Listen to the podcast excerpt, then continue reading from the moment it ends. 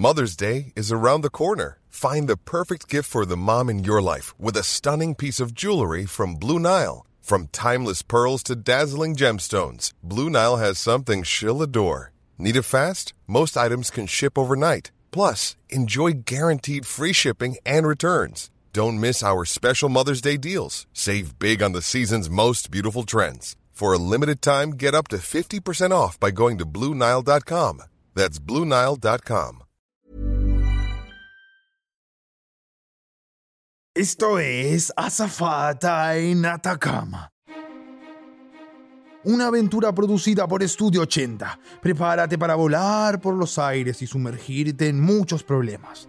Al final de cada episodio vas a tener que elegir cuál escuchar después. Pero ojo al piojo, porque tu objetivo es llegar a todos los finales de esta épica aventura en audio.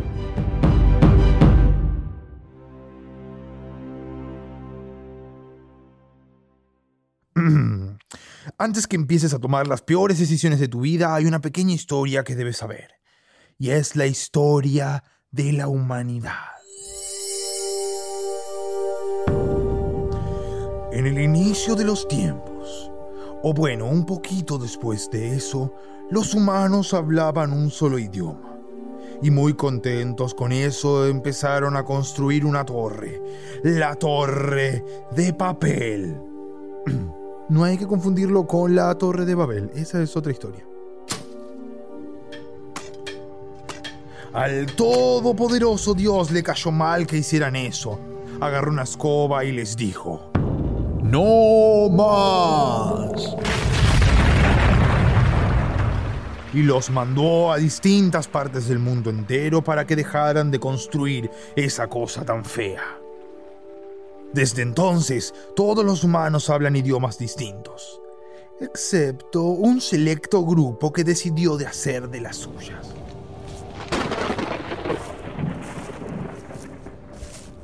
Resulta que antes de que Dios tumbara la torre, un gran grupo de humanos logró escapar.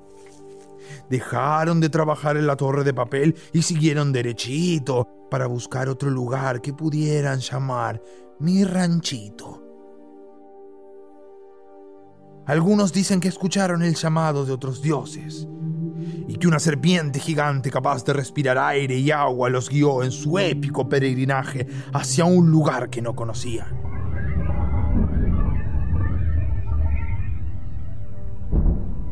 Pero cuando llegaron a su destino se pusieron a llorar, porque imagínate que haces un viaje larguísimo y lo único que encuentras es agua y agua y cero tierra donde vivir.